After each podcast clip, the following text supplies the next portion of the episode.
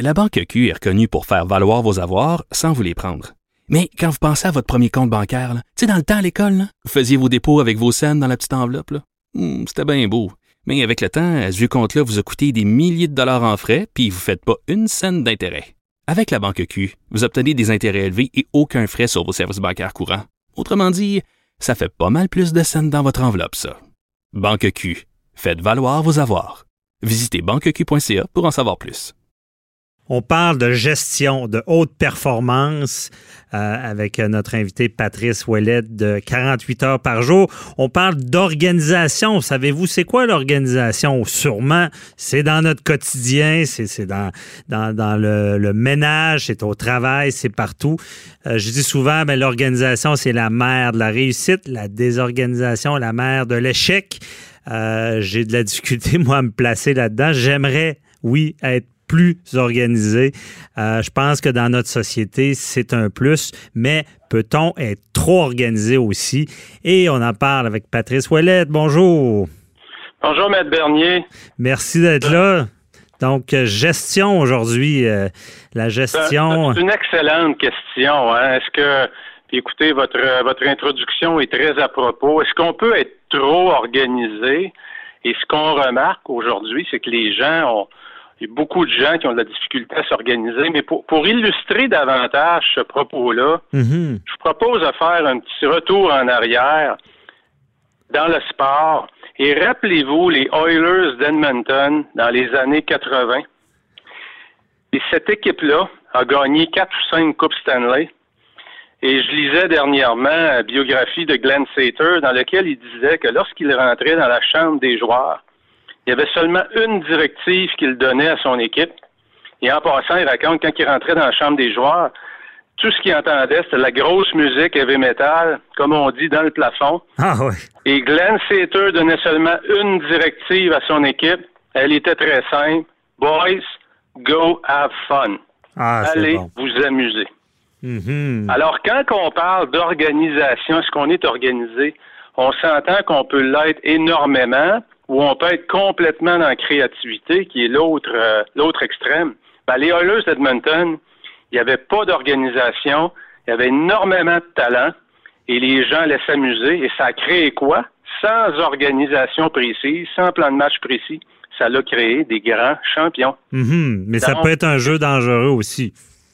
Absolument. Donc, il faut savoir avec qui, c'est qui les forces en présence, quel genre d'équipe, et prenez à l'autre extrême ceux qui se souviennent et qui suivent le hockey, Jacques Lemaire. Jacques Lemaire devient le, le grand Manitou des Devils du New Jersey qu'on appelait les Mickey Mouse à l'époque. Ah ouais. Et Jacques Lemaire a instauré le système qui est devenu une renommée mondiale, le système de la trappe. Il n'y avait aucun joueur dans l'équipe qui pouvait aller sur la glace sans suivre le plan de match. Donc le plan de match est excessivement déterminé. Tous les processus étaient en place il y avait une organisation au plus haut niveau et ça l'a produit quoi? Ça l'a produit des grands champions aussi. Donc, vous voyez, on peut connaître la haute performance autant d'un côté comme de l'autre. Bien, c'est peut-être l'équilibre. Moi, je fais le parallèle, évidemment, avec le droit. Euh, quand on va plaider, on peut être très préparé, avoir des notes, des plans écrits mais ça peut devenir un boulet. Ça peut, parce que justement, le, naturel, euh, je donne l'exemple quand on interroge quelqu'un, souvent on a des questions préétablies, mais des fois, si on les suit trop, on perd ce naturel-là qui va nous aider à mettre la personne en contradiction. Mais c'est ça un peu. Euh, est-ce que les extrêmes sont bons là-dedans? Là? Ben écoutez, tout dépend, tout dépend, tout dépendant de la situation. Mais il est clair qu'être trop préparé, c'est comme passer, c'est que ça va nous nuire, c'est que ça va nous paralyser, mhm. parce qu'on ne saura pas comment faire face à l'imprévu. On va être déséquilibré dans un moment. Vous parlez d'aller plaider. Alors évidemment, j'ai jamais été euh, en plaidoirie, mais j'imagine qu'il ne faut pas se faire prendre en déséquilibre mhm. lorsque dans des moments cruciaux. Alors c'est le même principe en affaires.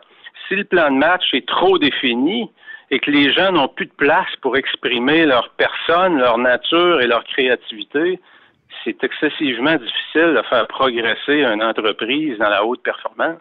OK. Mais euh, l'organisation, c'est bénéfique.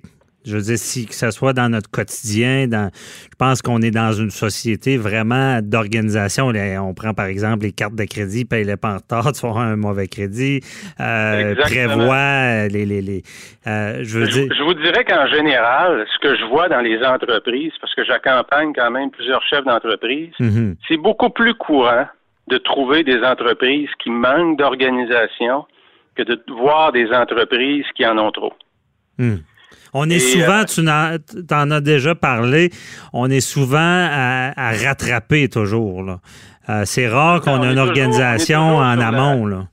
Absolument. On est toujours sur la défensive. Et euh, un bon truc que je peux donner, souvent, je vais commencer mes interventions comme ça. Vous vous rappelez qu'il y a eu la mode des ISO, tout le monde écrivait son livre de ISO 9001. Oui il y a eu une époque, à peu près dans les années 90, début des années 2000, c'était la mode, il y avait des subventions. Toutes les entreprises étaient parties écrire le, livre de politique des procédures. Mm c'est ça, les, des, directives écrites, ce qui fait qu'on a moins besoin d'être là, supposément. C'est ça. Le problème que ça a créé, par contre, c'est que ça a déresponsabilisé la plupart des employés. Parce que quand il arrivait un obstacle, souvent les gens disaient quoi? C'est pas écrit dans le livre. Ah ouais. Moi, je l'ai fait comme ça. Tu l'avais pas mis dans le livre. On est à la lettre et non dans l'esprit. De... Exactement. Un peu comme si je vous dis, Maître Bernier, voici votre mandat. Voici les ressources financières que je vous donne. Voici les gens qui vont travailler avec vous.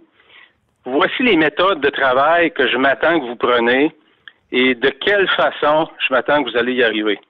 Alors, à qui appartient le mandat maintenant? Mm Ouais. Ah, il y a des bonnes chances qu'ils m'appartiennent encore parce que je suis allé tellement dans le détail que lorsque vous allez partir pour accomplir votre mandat, puis vous allez arriver devant un obstacle, vous allez probablement venir me voir pour me dire, boss, n'as pas pensé à ça. Ouais. Il n'y a pas de place à, l'ajustement. Il n'y a pas de place à la créativité. Alors, quand vous déléguez, c'est la même chose. Si je vais au prochain niveau, puis que je vous dis, voici votre mandat, J'aimerais ça te revoir lundi prochain pour qu'on en discute. Comment tu comptes y prendre? Ah. Là, je délègue quand même beaucoup. Je laisse place à la créativité, mais je me garde un certain levier. Puis le mhm. prochain niveau, je vais vous dire, Maître Bernier, voici votre mandat. À moins d'un problème, c'est pas nécessaire de venir me voir. Je m'attends que tout soit réglé d'ici un mois. OK. À qui appartient le mandat, c'est à vous. Mm donc, quand le mandat m'appartient, si j'ai un obstacle, je vais laisser aller ma créativité pour trouver des solutions. Ah, c'est bien dit.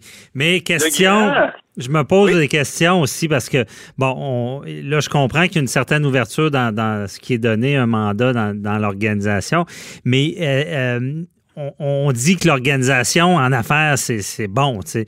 Mais c'est quoi les indices de dire, là, on est, on est trop, on va trop loin, puis c'est nuisible?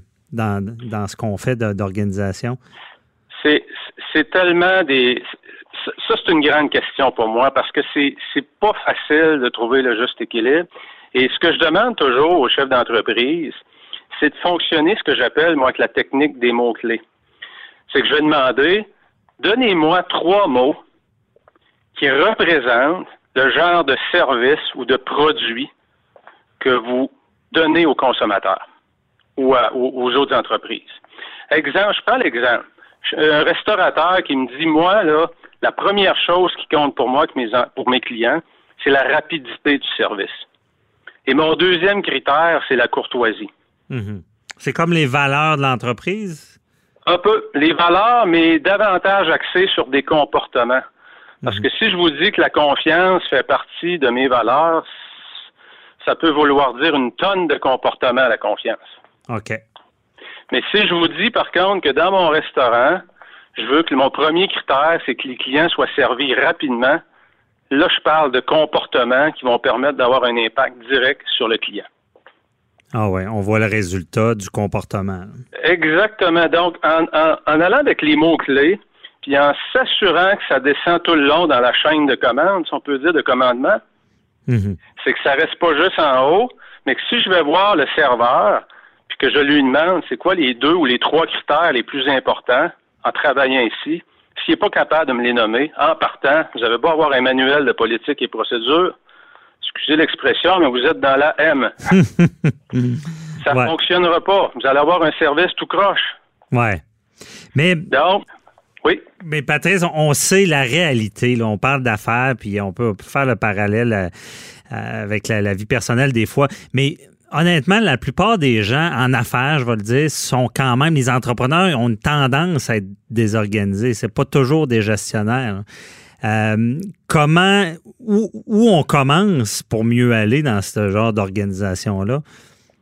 Ben, moi, je dirais, s'il y avait juste une chose que je recommanderais tout de suite de faire, c'est avant de rentrer au travail, ayez un plan. Avant de vous présenter au travail, c'est quoi votre mission pour aujourd'hui? C'est quoi vos trois priorités de la journée? Et ça, sincèrement, si vous, vous le faites, votre équipe de direction le fait et vos employés le font. C'est pas compliqué à faire. Ça va tellement avoir un impact majeur parce que ça va créer un sentiment d'alignement tout le long de la chaîne de commandement dans votre entreprise. Et encore là, un plan n'est pas nécessairement détaillé à la lettre, donc une certaine ouverture. Mais je fais bien le parallèle avec les plaidoiries puis le droit parce que c'est comme ça. Souvent, quand on a tout écrit, c'est dangereux, mais avoir le plan, savoir l'orientation, où on va aller, quel résultat on, va, veut avoir, va nous guider. Là. Euh, dans cette organisation-là? Moi, je pars toujours avec le principe, plus le niveau de risque est élevé, ou plus les enjeux financiers sont élevés, plus vous devez aller dans le détail dans votre plan. OK. Quand les enjeux sont moins élevés, laissez la chance à votre équipe de devenir créatif et donnez-leur la chance de vous surprendre avec leur talent. Mhm. Bien dit.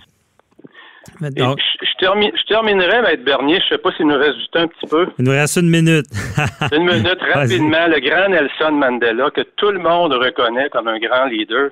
À un moment donné, il y a quelqu'un qui demande, Monsieur Mandela, comment vous, êtes, comment vous êtes arrivé là? Comment vous êtes devenu le personnage que vous êtes?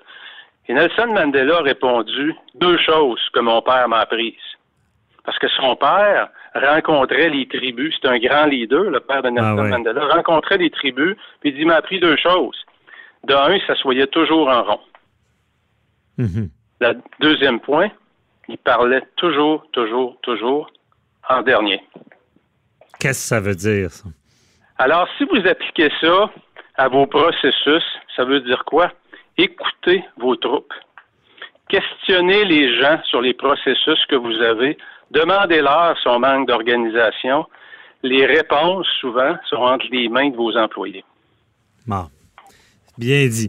Puis euh, on va retenir, euh, je pense que ça, peut également s'appliquer à beaucoup de choses. Euh, puis on va se laisser là-dessus. Merci beaucoup, Patrice Ouellette. encore une fois, très éclairant. Bonne journée. Là. Bye bye. Excellent. Merci. Au revoir.